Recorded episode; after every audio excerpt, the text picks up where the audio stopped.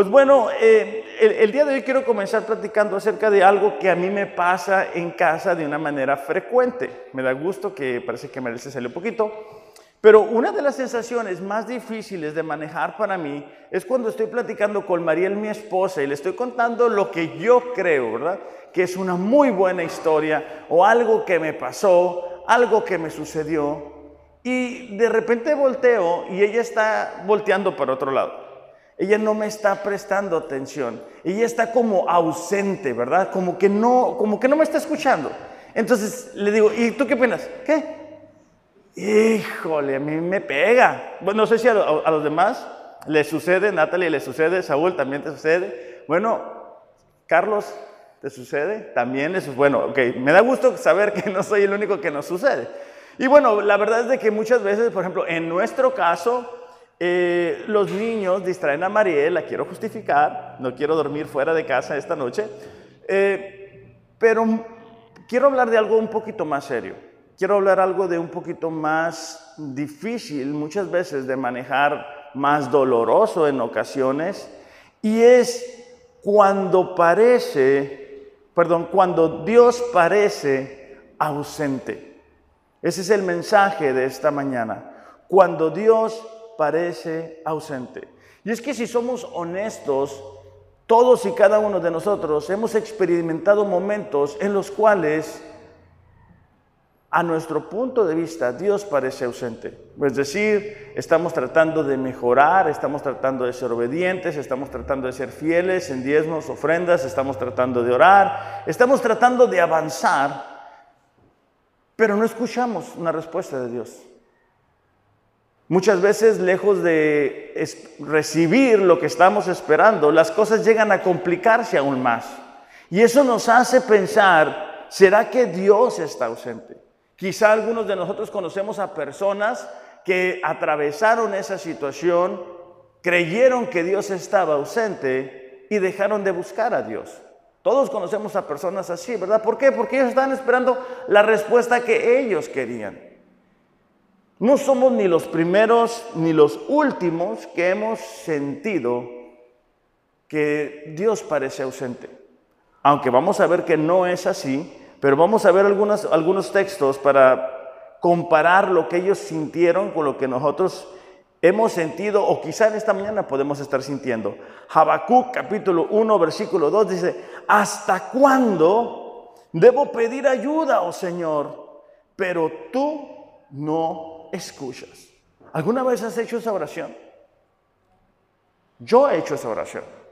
¿hasta cuándo tengo que pedirte por algo, Señor? Pero parece que tú estás ausente.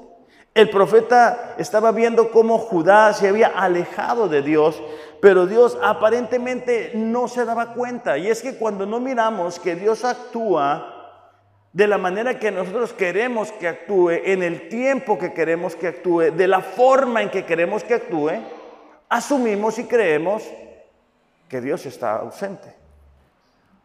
Salmos capítulo 13, versículo 1 y 2 dice, oh Señor, dice, ¿hasta cuándo te olvidarás de mí? ¿Has hecho esa pregunta? Yo he hecho esa pregunta. O sea, ¿Por qué? Porque muchas veces atravesamos momentos en los cuales llegamos a creer que Dios se ha olvidado de nosotros. Y luego el, salmista dice, ¿será para siempre? ¿Hasta cuándo mirarás hacia otro lado? ¿Por qué? Porque no sé si les ha pasado, pero alguien viene con una necesidad, tú oras por esa persona, la persona sale adelante, pero no necesariamente Dios nos responde a nosotros. Y es como que tú miras que Dios bendice a una y otra persona y dices tú, aquí estoy. O sea, sigo aquí, te sigo pidiendo lo mismo. El salmista está diciendo, parece que estás volteando a todos lados menos para conmigo. Dice, ¿hasta cuándo tendré que luchar con angustia en mi alma? Con tristeza en mi corazón día tras día.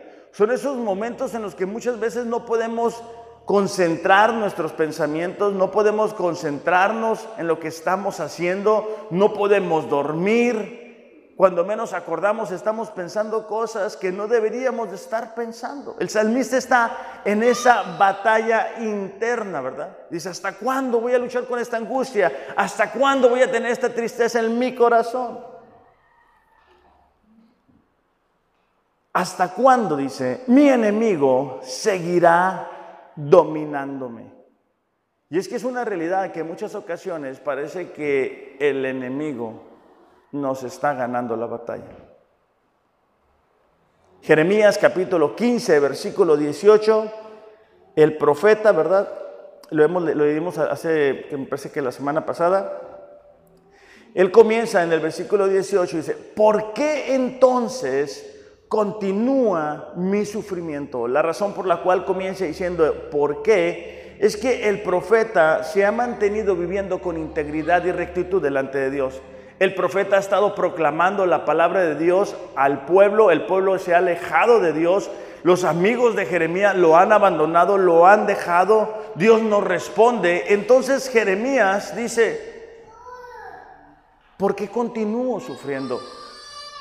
¿Por qué parece Dios que estás ausente? ¿Por qué parece que no me escuchas? ¿Por qué parece que no me ves?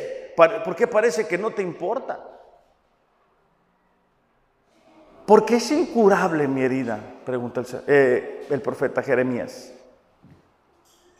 Tu ayuda parece tan incierta como el arroyo estacional, como un manantial que se ha secado.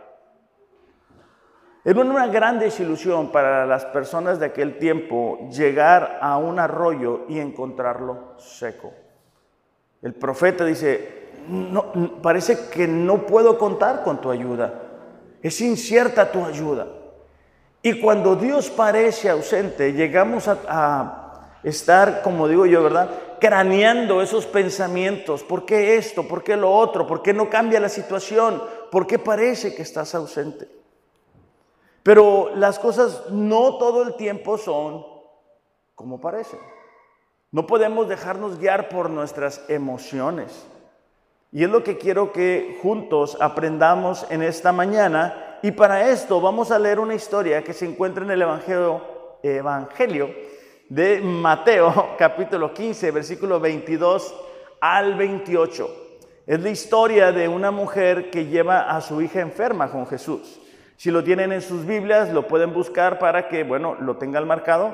Eh, Mateo capítulo 15, versículo 22 dice, una mujer de los gentiles que vivía allí, se le acercó y le rogó, Ten misericordia de mí, oh Señor, hijo de David. Mi hija sufre terriblemente por estar endemoniada. Pero Jesús no le contestó ni una palabra. Entonces los discípulos le pidieron que la despidiera. Dile que se vaya, dijeron. Nos está molestando con sus súplicas. Ahí están los discípulos, ¿verdad? Entonces Jesús le dijo a la mujer, fui enviado para ayudar solamente a las ovejas perdidas de Dios del pueblo de Israel. Ella se acercó y lo adoró y le rogó una vez más, Señor, ayúdame.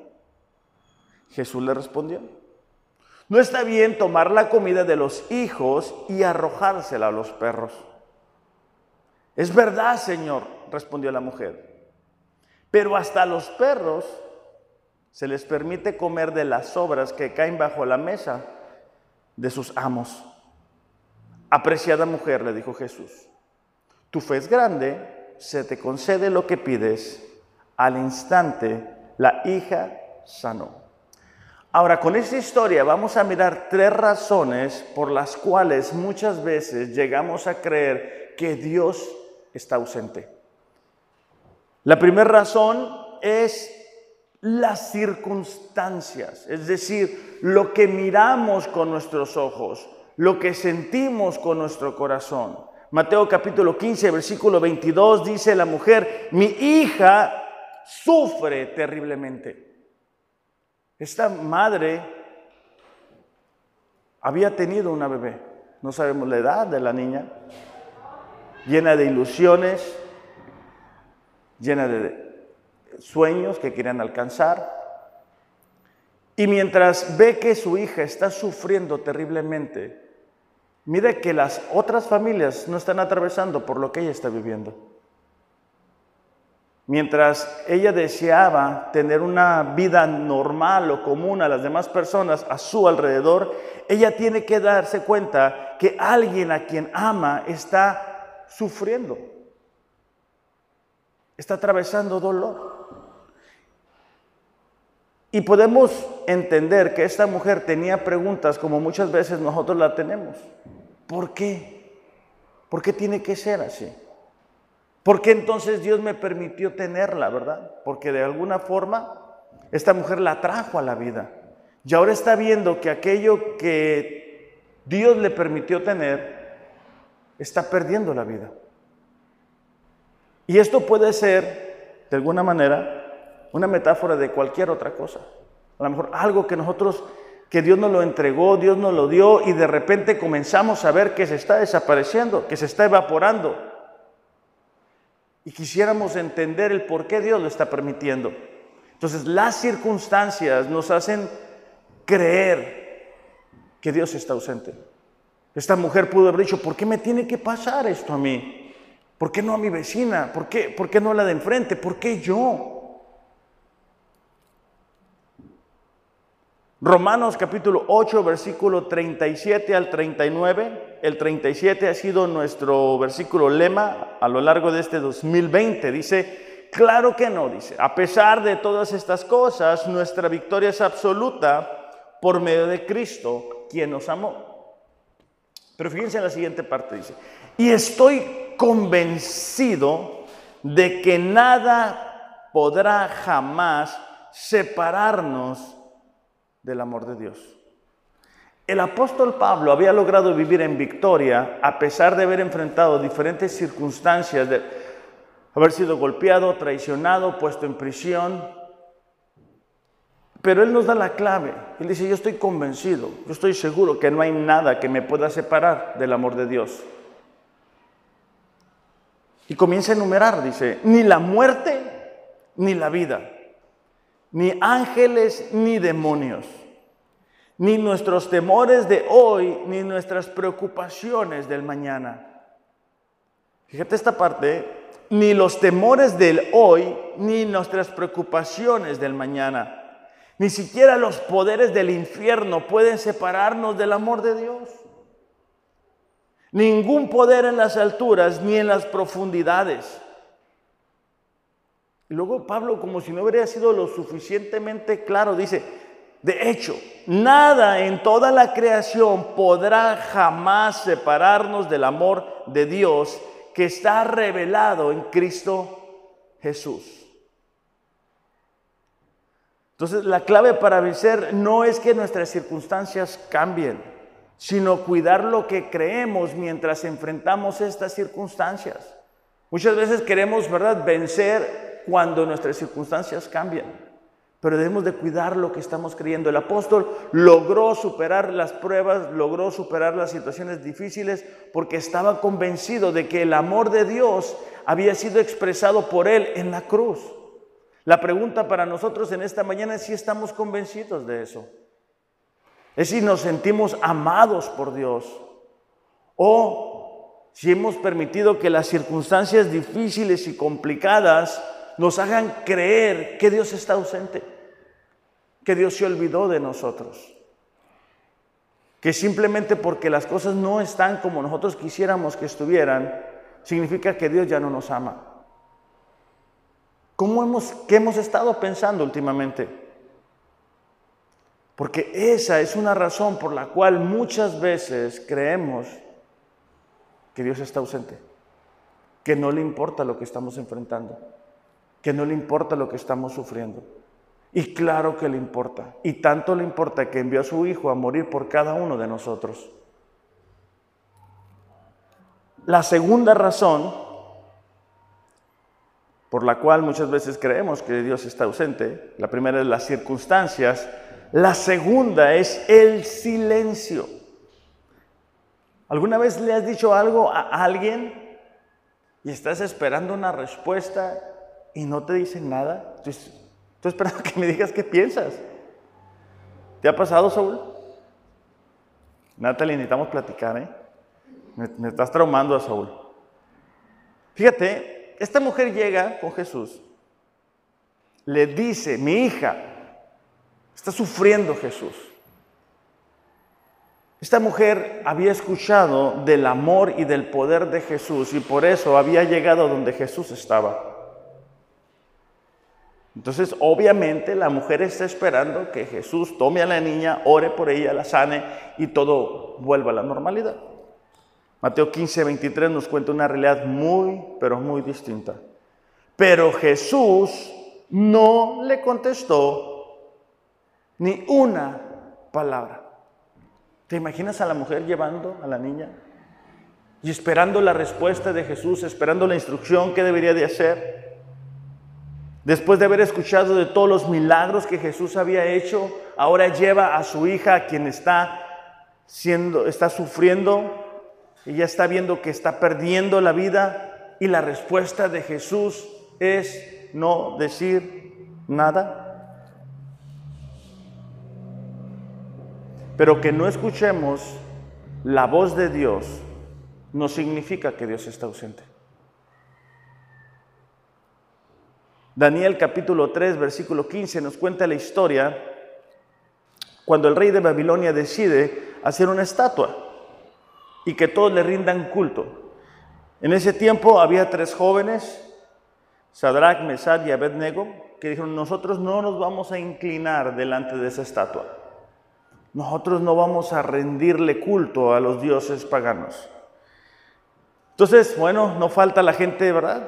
Chismosa, van y le dicen al rey de Babilonia, ¿sabes qué? Estos tres jóvenes no están haciendo lo que su majestad ordenó. Fíjate lo que le dice el rey de Babilonia. Les voy a dar, les daré una oportunidad más, dice, para inclinarse y rendir culto a la estatua que he hecho cuando oigan el sonido de los instrumentos musicales. El rey de Babilonia dice, soy buena onda, ¿verdad? Les voy a dar un chance. Sin embargo, si se niegan, serán inmediatamente arrojados al horno ardiente. Y entonces, ¿qué Dios podrá rescatarlos de mi poder? Versículo 16. Sadrach, Mesad y Abednego contestaron, Oh Nabucodonosor, no necesitamos defendernos delante de usted. Si nos arrojan al horno ardiente, el Dios a quien servimos es capaz de salvarnos. Fíjate esa parte. Ellos conocían quién era su Dios. Ellos no estaban impresionados por el poder terrenal que tenía el rey de Babilonia. Ellos no tenían temor, ellos no estaban amedrentados. Y dicen, ¿sabes qué? Nuestro Dios es capaz de salvarnos. Él tiene el poder, nosotros lo conocemos, nosotros lo hemos visto. Él nos rescatará de su poder, su majestad. Siguiente parte, subraya en su Biblia. Pero, aunque no lo hiciera, deseamos dejar claro ante usted que jamás serviremos a sus dioses ni rendiremos culto a la estatua de oro que usted ha levantado. ¿Saben por qué dice, aunque no lo hiciera? Porque Dios no había hablado. Porque Dios había mantenido silencio. Porque Dios pudo parecer ausente. Entonces, la clave la clave para superar el silencio de parte de Dios es conocer el carácter de Dios, porque conocer el carácter de Dios nos permite superar las temporadas de silencio de Dios. Cuando yo sé quién es mi Dios, cuando yo sé cómo actúa, cuando yo conozco su fidelidad, su amor, su voluntad, puedo soportar una y otra temporada de silencio de parte de Él. Aunque pueda estar guardando silencio. Y aunque pueda que parecer ausente. Hay una canción, ¿verdad? No la voy a cantar porque No quiero que aquí Ariel se vaya a poner celoso, pero dice que Dios trabaja en silencio. Sí, ¿verdad? Algo así dice. Bueno, se escucha más bonito cuando la canta el cantante, ¿verdad? Pero a mí me gusta porque es cierto. O sea, Dios trabaja en silencio. A veces nosotros quisiéramos escuchar, ¿verdad? Todo lo, lo, lo, que va a suceder y por qué no está sucediendo y por qué no sucede esto y por qué no pasó aquello. Pero no necesitamos eso. Lo que necesitamos es tener fe y conocer el carácter de Dios. Entonces, la primera razón por la cual Dios puede parecer ausente son las circunstancias, la segunda es el silencio y la tercera es una respuesta inesperada, que de hecho en esta van a ser dos. La mujer llega con Jesús, con la niña, le expresa su sentir, su dolor, su preocupación, su angustia. Jesús no dice nada. Pero los discípulos sí dicen. Entonces sus discípulos le pidieron que la despidiera. Dile que se vaya. Nos está molestando con sus súplicas. Qué sensibles, ¿verdad? Los discípulos. Sí, pues ellos no tenían a una hija que estaba muriendo. Y muchas veces nosotros tenemos que soportar respuestas inesperadas de gente que amamos, de gente que estimamos. Y tenemos que aprender a qué? Superarlas. Ahora, los discípulos no son los únicos que dan una respuesta inesperada. Mateo 15, 24 dice, entonces Jesús le dijo a la mujer, fui enviado para ayudar solamente a las ovejas perdidas de Dios del pueblo de Israel. O sea, los discípulos le dicen, Jesús, dile que se vaya, mucho ruido. ¿Te imaginas lo que sintió esta mujer? Ahora Jesús mismo es el que está diciendo, ¿sabes qué? Yo no fui enviado para ayudar a los gentiles. Recordemos que los judíos eran los del pueblo de Israel. Versículo 26. Jesús responde. Le dice, ¿sabes qué? No, es correcto. Yo fui enviado a, a los de Israel. Y lo 26 dice, no está bien, dice, tomar la comida de los hijos y arrojársela a los perros. Esta expresión perros es la que se le daba a aquellos gentiles, aquellas personas, Ariel, ¿puedes pasar por favor? Aquellas personas que no habían nacido en la nación de Israel. Qué respuesta tan inesperada. de Dios hecho carne. Pablo en 2 Corintios capítulo 12, versículo 8 dice, en tres ocasiones distintas le supliqué al Señor que me la quitara. Pablo está dando su testimonio de ese aguijón que estaba afligiendo su carne. Estamos hablando de un apóstol que iba, venía, levantaba iglesias, discípulos, era traicionado, seguía adelante, era encarcelado por compartir del Evangelio. Ahora él está diciendo, eh, le pido a Dios que me quite esto tres veces. Si nosotros nos ponemos en el lugar, ¿verdad? De Dios, por así decirlo, nosotros diremos, no, no, no, que, que mi hijo Pablo no sufra. Le voy a quitar el aguijón. Pero Pablo dice, le supliqué al Señor que me lo quitara en tres ocasiones. Cada vez Él me dijo, no, mi gracia es todo lo que necesitas. Mi poder actúa mejor en la debilidad. Qué respuesta tan inesperada. Nosotros quisiéramos, ¿verdad?, que Dios cambiara las circunstancias. Pero Dios dice, no. En medio de, las circunstancias, mi poder, mi gracia, mi favor, mi presencia es todo lo que necesitas. Porque el día de mañana Vamos a salir de cualquiera que sea la situación que estamos enfrentando el día de hoy.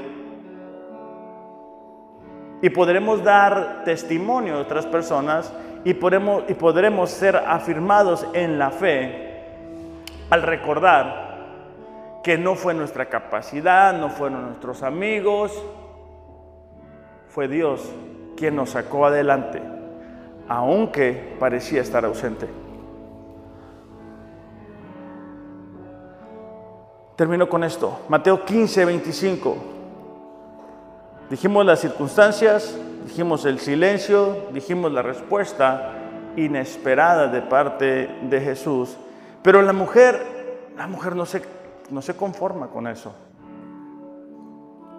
Después de haber escuchado la respuesta de Jesús, ella se acercó y lo adoró. Y le rogó una vez más, Señor, ayúdame. Ella sabía que Jesús podía hacer su milagro. Ella persistió, aunque parecía que Dios estaba ausente. ¿Sabes por qué? Porque tenía la fe suficiente para creer que aunque las circunstancias no eran favorables, aunque Jesús había guardado silencio, aunque Jesús le había dado una respuesta inesperada, Él le podía ayudar. Versículo 28.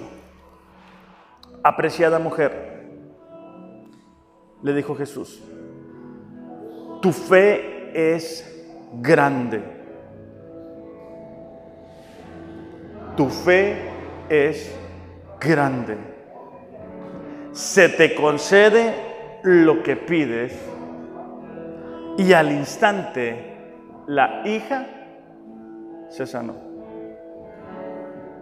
La clave para superar una respuesta inesperada es adorar. La clave para superar una respuesta que nosotros no queríamos es hacer lo que la mujer hizo. La mujer se inclinó, se arrodilló y dijo, Señor, tú puedes ayudarme. Y es precisamente lo que quiero que hagamos en este momento, sin que nos arrodillemos físicamente. Simplemente que podamos podamos creerle a Dios y en lo que Él tiene para nosotros a nivel personal, a nivel familiar, a nivel de iglesia. Quizá tú estabas creyendo que algunas cosas se iban a arreglar, pero no se han arreglado. Vamos a creerle a Dios que sus promesas siguen en pie, que vamos a ver caer los muros, que vamos a ver las promesas de Dios hechas una realidad de nuestra vida, que Dios tiene el poder de ayudarnos a volver a creer en Él pero para que eso suceda, nosotros necesitamos recordar quién es Él. ¿Por qué no te pones de pie?